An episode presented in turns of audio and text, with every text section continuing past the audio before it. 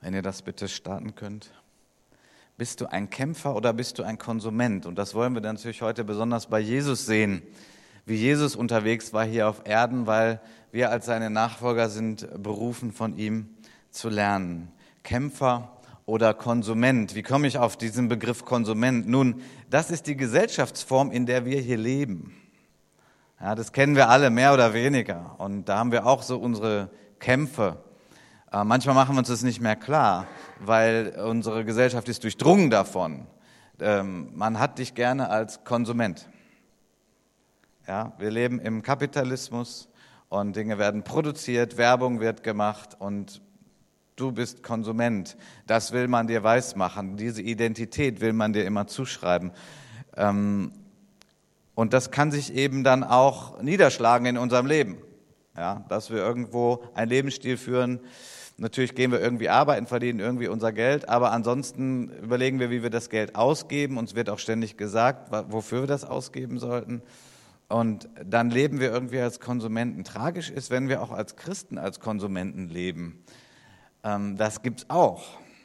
Dann äh, lebt man mehr so einen Lebensstil, naja, wo ist der beste Gottesdienst oder wo kann ich vielleicht im Internet am besten was konsumieren und wir können verpassen, dass wir eine Berufung haben, als Kämpfer zu leben. Und ich möchte betonen, das ist eine schöne Berufung, eine herrliche Berufung. Manchmal ist es auch wirklich anstrengend. Natürlich ist es auch mit Leiden verbunden. Ich will es nicht zu schön reden, aber in uns allen schlummert etwas, nämlich der Geist Christi, ein kämpferischer Geist, der bereit ist, für etwas zu leben, was größer ist als wir alle, was herrlicher ist als wir alle und was schon jetzt feststeht als das siegreichste aller Zeiten, nämlich dann, wenn Jesus wiederkommt. Das Königreich Gottes, was unterwegs ist, was nicht zu stoppen ist. Kämpfer oder Konsument. Und ich möchte mit euch anschauen, wie es denn bei Jesus war. Was waren denn seine Qualifikationen oder, oder seine Fähigkeiten oder was hat es ausgemacht, dass er sich nicht hat hinschieben lassen auf die Schiene des Konsumenten oder dessen, der irgendwie den Dingen aus dem Wege geht. Das geschehe dir nur nicht, hat ihm mal ein enger Freund gesagt. Ausweichen dessen, wozu er berufen war. Jesus ist den Weg zu Ende gegangen als Kämpfer und war bereit zu leiden und hat dann auch Wunderbares dafür empfangen. Das wollen wir anschauen. Unser heutiger Text ist Hebräer 12, die Verse 2 bis 4. Hebräer 12, die Verse 2 bis 4. Da heißt es, indem wir hinschauen auf Jesus, den Anfänger und Vollender des Glaubens, der um der vor ihm liegenden Freude willen die Schande nicht achtete und das Kreuz erduldete und sich gesetzt hat zur Rechten des Thrones Gottes. Denn betrachtet den, der so großen Widerspruch von Sündern gegen sich erduldet hat, damit ihr nicht ermüdet und in euren Seelen ermattet. Ihr habt im Kampf gegen die Sünde noch nicht bis aufs Blut widerstanden. Wir nehmen mal diese drei Verse aus einem längeren, wichtigen Abschnitt. Und es heißt, der Schlüssel für uns ist Hinschauen auf Jesus. Und das liebe ich mal wieder. Das ist so herrlich. Das ist der Weg, wie wir mit Gott unterwegs sind. Hinschauen auf Jesus. Übrigens, das Wort, was da hinschauen heißt, das beinhaltet auch wegschauen von anderen Dingen. Wegschauen von anderen Dingen und hinschauen auf Jesus. Lebendiges Christsein nährt sich vom Hinschauen auf Jesus.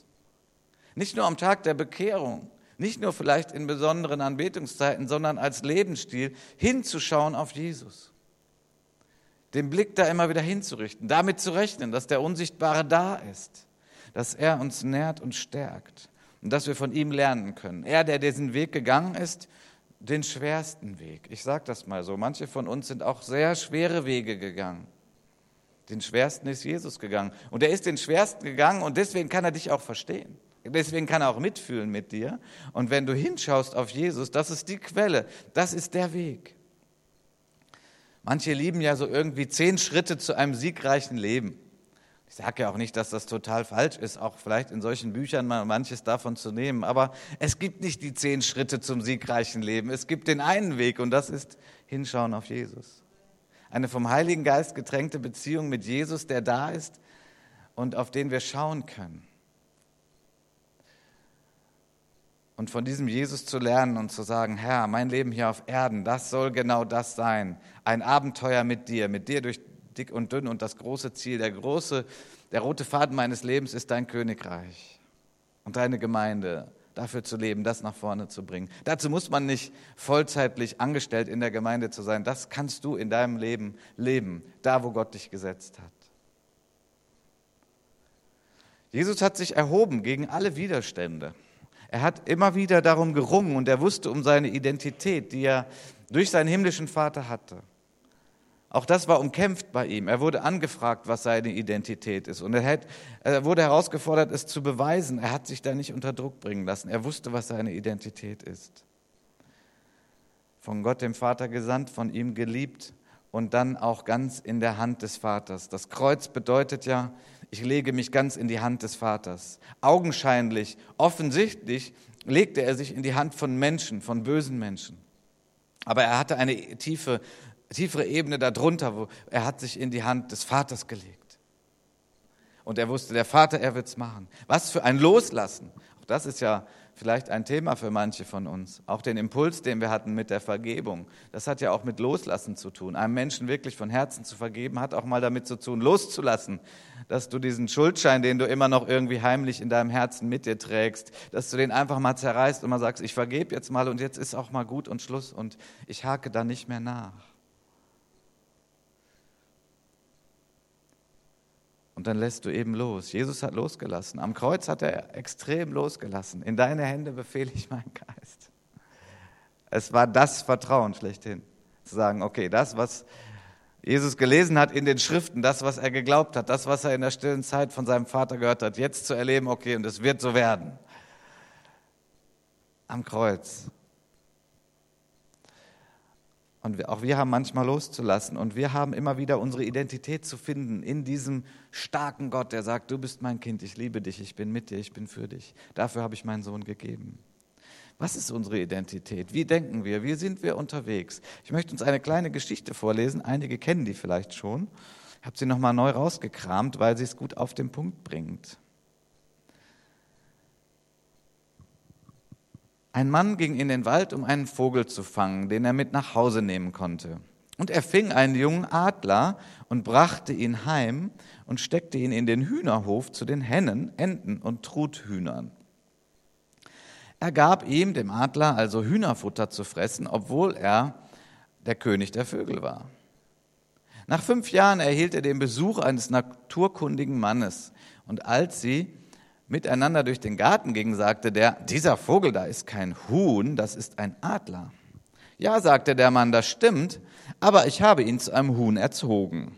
Er ist jetzt kein Adler mehr, sondern ein Huhn, auch wenn seine Flügel drei Meter breit sind. Nein, sagte der andere, er ist immer noch ein Adler, denn er hat das Herz eines Adlers und das wird ihn hoch hinauffliegen lassen in die Lüfte. Nein, nein, sagte der Mann, er ist jetzt ein richtiges Huhn und er wird niemals fliegen. Darauf beschlossen sie, eine Probe zu machen. Der naturkundige Mann nahm den Adler, hob ihn in die Höhe und sagte beschwörend, der du ein Adler bist, der du, am, der du dem Himmel gehörst und nicht dieser Erde, breite deine Schwingen aus und fliege. Der Adler saß auf der hochgereckten Faust und blickte um sich. Hinter sich sah er die Hühner nach ihren Körnern picken, und er sprang zu ihnen hinunter. Der Mann sagte, ich hab dir gesagt, er ist ein Huhn. Nein, sagte der andere, er ist ein Adler, versuch es morgen noch einmal anderen stieg, Tag stieg er mit dem Adler auf das Dach des Hauses, hob ihn empor und sagte, Adler, der du ein Adler bist, breite deine Schwingen aus und fliege. Aber als der Adler wieder die scharrenden Hühner im Hof erblickte, sprang er abermals zu ihnen hinunter und scharrte mit ihnen. Da sagte der Mann wieder, ich hab dir gesagt, er ist ein Huhn. Nein, sagte der andere, er ist ein Adler. Und er hat immer noch das Herz eines Adlers. Lass uns noch ein einziges Mal versuchen. Morgen werde ich ihn fliegen lassen. Nächsten Morgen erhob er sich früh, nahm den Adler und brachte ihn hinaus aus der Stadt, weit weg von den Häusern, an den Fuß eines hohen Berges. Die Sonne stieg gerade auf. Sie vergoldete den Gipfel des Berges. Jede Zinne erstrahlte in der Freude eines wundervollen Morgens. Er hob den Adler hoch und sagte zu ihm, Adler, du bist ein Adler. Du gehörst dem Himmel und nicht dieser Erde. Breite deine Schwingen aus und fliege. Der Adler blickte umher, zitternd und dann als erfülle ihn neues Leben. Aber er flog immer noch nicht. Da ließ ihn der naturkundige Mann direkt in die Sonne schauen. Und plötzlich breitete er seine gewaltigen Flügel aus, erhob sich mit dem Schrei eines Adlers, flog höher und höher und kehrte nie wieder zurück. Bist du ein Adler oder bist du ein Huhn? Ich möchte nicht dem Stolz und der Arroganz hier äh, irgendwie Kraft verleihen, aber in der Bindung an unseren Gott. Mit Jesus als dem Vorbild, der daran festgehalten hat, was seine Berufung ist, sich nämlich zu erheben an dem Tag der Auferstehung, der Auferweckung. Es war so wichtig, dass diese Identität in ihm geblieben ist und er sich da nicht hat anfechten lassen. Wir als Christen sind berufen zu leiden, ja an manchen Stellen, wo andere Menschen nicht leiden, die einfach im Strom dieser Gesellschaft mitgehen. Aber wir sind bereit, durch dieses Leiden auch zu gehen, weil wir wissen, welche Berufung wir haben, nämlich die Berufung der Auferstehung, die Berufung Christi, dieses Leben, wo Gott am Ende sagt, es ist Sonntag. Es gibt einen Freitag, aber es ist Sonntag. Jesus ging durch einen Kampf einen gewaltigen Kampf und das haben wir hier Karfreitag angeschaut und auch heute. Und es war der Kampf gegen die Sünde. Das haben wir in unserem Ausgangstext ja gelesen. Der Kampf ist gegen die Sünde. Die Sünde ist eine unsichtbare Macht, die in dieser Welt wirkt. Manchmal haben wir Christen den Kampf falsch gekämpft falsch gesehen. Und bis heute wird uns das vorgeworfen. Die Kreuzzüge. Ihr seid auch nicht besser als Islamisten. Ihr habt ja auch mit Gewalt versucht, das Königreich Gottes auf Erden zu errichten. Und da gab es manche Fehlformen. Da gab es noch die, die in Münster, die zur Zeit Luther das auch versucht haben, eine bestimmte Gruppe. Und das ist dann immer eine traurige Verirrung. Manche Christen meinen dann, ja, dann gibt es halt am besten gar keinen Kampf. Nein, das ist nicht richtig. Wir haben einen Kampf und der Kampf ist gegen die Sünde. Die Sünde ist eine unsichtbare Macht sozusagen hier auf dieser Welt und der Teufel will uns anstacheln, die Sünde auszuüben. Wir kämpfen gegen die Sünde. Jesus hat gegen die Sünde gekämpft. In Gethsemane zum Beispiel. Was war da der Kampf? Der Kampf war auszusteigen aus dem Plan des Vaters zu dem er sich eigentlich doch entschlossen hatte, warum er auf diese Welt hier kam. Und als in Gethsemane,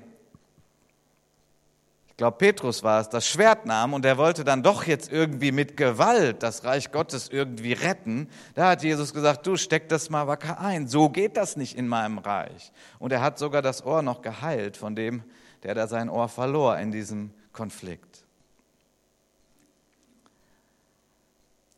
Die Frage ist natürlich, wenn wir gegen Sünde zu kämpfen haben, gegen was kämpfen wir da eigentlich? Kämpfen wir gegen bestimmte Veranstaltungsorte oder gegen bestimmte Kleiderordnungen oder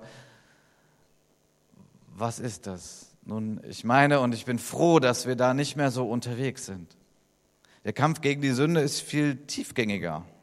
Der Kampf gegen die Sünde hat damit zu tun, dass man uns herausbringen will, die, die wir Christen sind, aus den guten Ordnungen Gottes. Was ist die gute Ordnung Gottes? Die gute Ordnung Gottes ist all das, was hilft, dass seine Pläne nach vorne kommen und dass wir in der Liebe Gottes miteinander unterwegs sind. Ein Leben in Harmonie mit sich selbst, mit den anderen und mit Gott. Sünde kann eigentlich so definiert werden, alles, was dich da rausbringen will. Alles, was dich dahin führt, dass du Beziehungen zerbrichst. Alles, was dich dahin führt, dass Gott nicht mehr so wichtig ist in deinem Leben. All das sind so diese unterschwelligen Dinge, die dich vom Weg abbringen wollen. Und die Bibel sagt uns, dass es jemanden gibt, der uns dazu anstiftet. Okay, sonst müsst ihr klicken, wenn es jetzt nicht geht. Einmal weiter, bitte. Noch einmal weiter.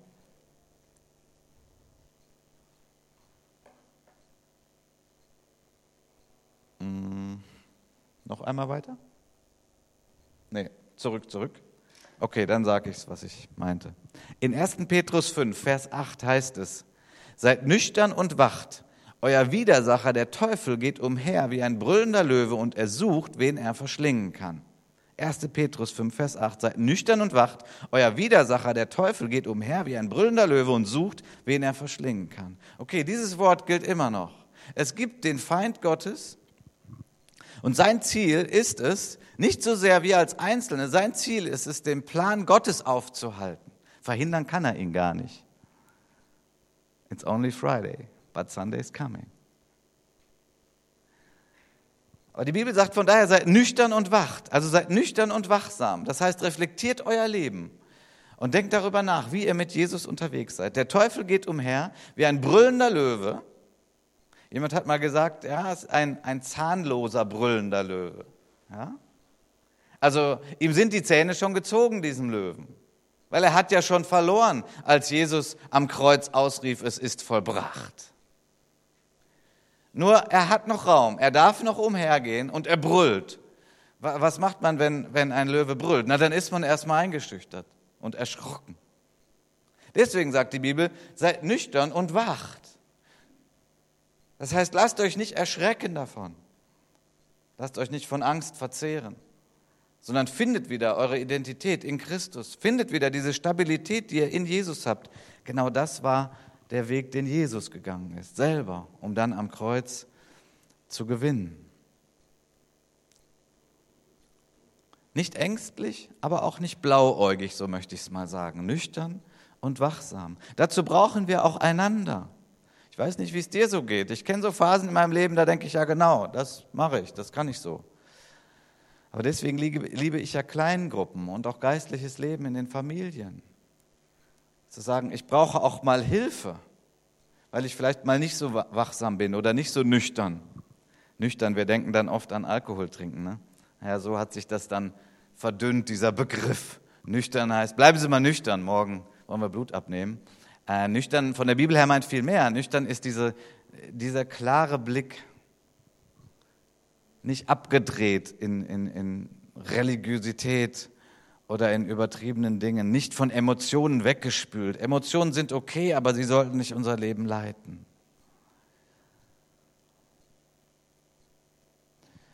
Es gibt viele Beispiele, wo Menschen nicht nüchtern und wachsam waren, wo sie nicht mit einem klaren Verstand die Dinge angepackt haben und wo sie dann diesen Kampf für die andere Seite geführt haben, wo sie dann großes Unheil, Böses in diese Welt gebracht haben.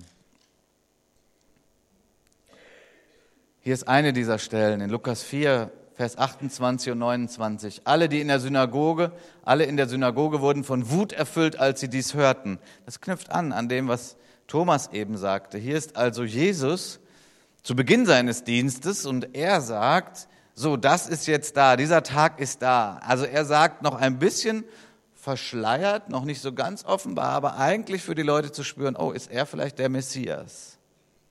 Ist er der König der Juden? Und als sie irgendwie realisieren, das könnte sein, dass er sich jetzt dafür gerade ausgibt, da werden sie von Wut erfüllt, als sie das hören. Sie standen auf und stießen ihn zur Stadt hinaus. Sie führten ihn bis an den Rand eines Berges, auf dem die Stadt da erbaut war, um ihn hinabzustürzen. Ich frage mich, wenn ich das lese, wie waren die denn drauf? Also gut, sie waren wütend. Sie wollten das so nicht akzeptieren. Damit lagen sie völlig falsch. Aber das kann ich noch irgendwie nachvollziehen. Aber jetzt diesen Mann von der Klippe runterzustoßen, der niemandem irgendwie etwas Böses getan hat, hier sind Menschen, die im Kampf gegen die Sünde nicht mehr nüchtern und wachsam sind. Hier sind Menschen, die sich von den Emotionen einfach antreiben lassen und die versuchen, einen Konflikt auf diese Art und Weise zu lösen. Ich sag mal, sie folgen dem brüllenden Löwen, der zerstören will. Und davon gibt es viele, viele Beispiele. Herodes, der alle Jungen töten lässt, weil er Angst hat vor einem anderen Herrscher, einem anderen König, von dem er gehört hat. Dann jemand, der uns viel näher steht, der Saulus, das ist ja der, der später der Paulus ist, er schnaubte mit Drogen und Mord gegen die Jünger des Herrn. Auch er ließ sich zu einem Instrument des Teufels machen. Das Krasse war noch, dass er sogar dachte, er dient dem richtigen Gott. Wie unnüchtern, wie verworren können Gedanken sein. Wo kann man landen, wenn man nicht die Klarheit durch den Heiligen Geist und die Schrift hat und die Hilfe von anderen, mit denen man unterwegs ist, wo man sich reflektiert und sich auch etwas sagen lässt? Paulus spricht ja später in seinen Briefen davon, dass er auch unter etwas sehr leidet. Und einmal sagt er, ich bin der schlimmste aller Sünder. Wir wissen nicht ganz genau, was damit gemeint ist, aber vielleicht ist das damit gemeint. Er wusste, er hat auch dafür Vergebung erhalten und das war ganz wichtig. Er nahm die Vergebung auch an an dieser Stelle. Das war ganz wichtig. Sonst hätte er gar nicht diesen wunderbaren Dienst tun können und diese Briefe schreiben, die bis heute benutzt werden auf der ganzen Welt, um darüber zu predigen, darüber nachzudenken. Paulus ist an den Punkt gekommen, zu akzeptieren, dass ihm der Allmächtige auch das vergeben hat, dass er sogar geliebte Jünger Jesu umbringen ließ.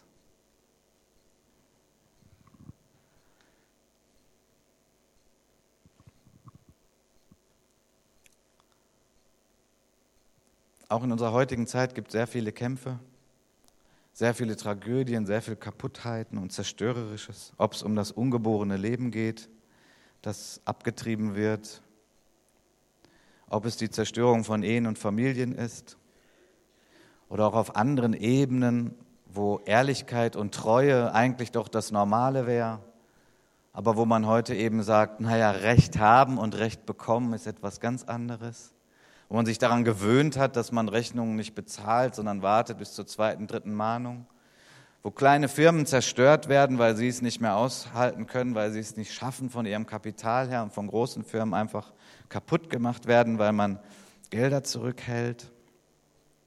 Ja, in dieser Welt ist schon sehr viel kaputt. Und man könnte da hinkommen und sagen, ach, das lohnt sich alles gar nicht mehr, das ist alles so furchtbar. Aber von daher meine Frage, Kämpfer oder Konsument? Kämpfer oder Konsument?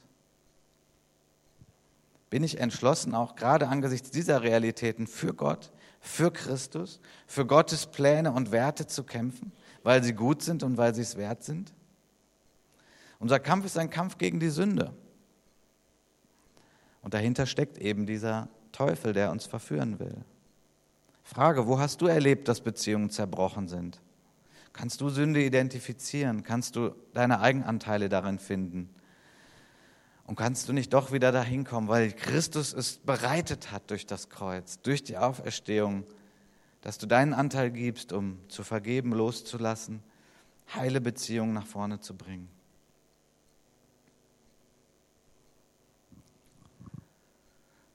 Ich möchte ganz deutlich sagen, dass Gott sich um den Teufel kümmert und gekümmert hat, am Kreuz schon. Dein Hauptaugenmerk sollte nie der Teufel sein. Das ist ein schwieriger, komischer Kampf. Er kann dich in manche Verzerrungen bringen. Lebe du dein Leben klar mit Gott. Bitte ihn um Vergebung, wenn du Vergebung brauchst. Wir wissen um die Realität des Teufels, aber unser erster Auftrag ist niemals gegen den Teufel zu kämpfen. Unser erster Auftrag ist eine wunderbare Liebesbeziehung mit unserem Gott zu leben.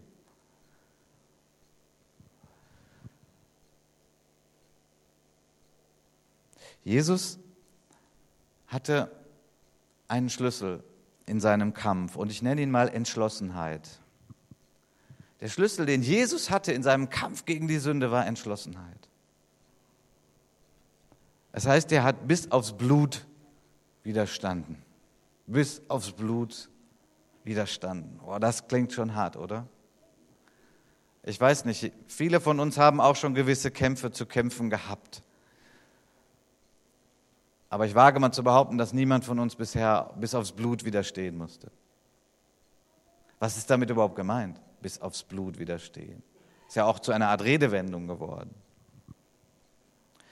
Nun, hier ist sicherlich auch die Agonie, dieser tiefste Kampf, den Jesus hatte, gemeint, wo er im Garten Gethsemane betete und wo ihm jetzt völlig klar war. Er wusste natürlich, wo sein Weg hingeht, aber jetzt, jetzt spürte er diese ganze Last, die sich auf ihn legte. Jetzt kommt das Verhör und die Folterung, dann das Kreuz und das ganze Loslassen.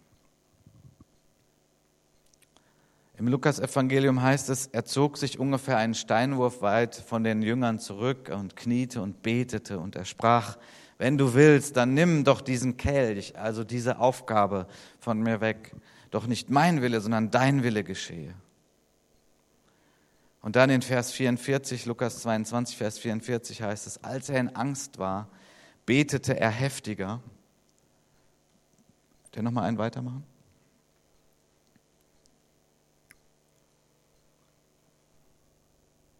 Und als er in Angst war, betete er heftiger. Es wurde aber sein Schweiß wie große Blutstropfen, die auf die Erde herabfielen. So sehr hat Jesus gerungen in diesem Moment. Ich habe auch gehört von Medizinern, dass es dieses Phänomen wirklich geben kann. Dass also der innere Druck auf der Seele sich so weit äußert, dass dann man Blut schwitzt. Jesus war bis an diesem tiefsten Punkt. Und er möchte uns alle ermutigen, Entschlossenheit zu zeigen, für sein Reich zu kämpfen. Die Entschlossenheit, die genährt wurde aus dem Gebet zu seinem Vater. Und gerade aus dieser Zeit, wir hatten am Karfreitag hier auch einige Bilder von einer Ölpresse. Der Garten Gethsemane war ja ein Olivengarten, eine kleine Plantage. Dort wurden, wurde, äh, waren Olivenbäume und man hat diese Oliven dann ja, gesammelt, geerntet und dann wurden sie in einer Presse zu Öl umgewandelt. Ich mache das mal so ganz kurz, aber dieses Umwandeln der Oliven in Öl geschieht unter Druck, massivem Druck. Und weil das Öl so kostbar ist, hat man nicht nur so einmal das Öl rausgeholt durch so einen Mahlstein, sondern dann nochmal durch noch eine andere Art der Presse. Genau das war das, wo Jesus drin war. Und er ist drin geblieben, Gott sei Dank, sonst hätten wir keinen Erlöser. Er gab sein Leben hin für uns.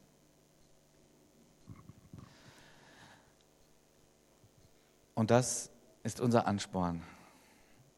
Das ist unsere, unser Anschauungsobjekt, Jesus Christus. Und er ist mehr als irgendwie ein Mensch, der etwas vollbracht hat, sondern er ist der Sohn Gottes. Und ich möchte dich heute fragen, bist du bereit darüber zu beten und nachzudenken, wo ist dein Platz zu leben für das Königreich Gottes? Deine Identität ist nicht ein Huhn zu sein und deine Identität ist nicht ein Konsument zu sein. Deine Identität ist ein Kämpfer zu sein für Gottes Königreich. Wie kann ich das sagen? Vielleicht denkt jemand, ja, der Pastor da vorne hat gut reden, wenn der wüsste. Nun, ich sage es aus einem ganz klaren Grund. Wir alle werden irgendwann unser Leben beenden hier auf Erden. Irgendwann geht es hier zu Ende. Und ich sage mal, die allermeisten von uns können sich darauf freuen, denn dann wird es ja nur besser. Aber dann werden auch die Fragen massiv da sein. Und ich habe irgendwie gedacht, man kann sich die Fragen auch schon früher stellen, um sich darauf vorzubereiten, indem man sagt, okay, für was habe ich denn gelebt? Wofür war ich denn da? Was war denn der rote Faden meines Lebens? Was waren denn die großen Entscheidungen in meinem Leben? Wonach habe ich mich danach gerichtet? Nach dem System dieser Welt oder nach Gottes Reich? Und irgendwie wünsche ich mir, dass jeder von uns am Ende seines Lebens sagen kann, ja, das war gut. Ich möchte es noch mit einem kleinen Beispiel erläutern und dann auch schon auf die Zielgerade kommen. Nächste Woche machen wir weiter mit dem Thema. Matti, vielleicht geht ihr schon mal nach vorne. Übrigens fände ich sehr schön, wenn wir das Lied nochmal singen könnten. Ähm, darum kann ich nichts Besseres tun, was wir heute schon hatten.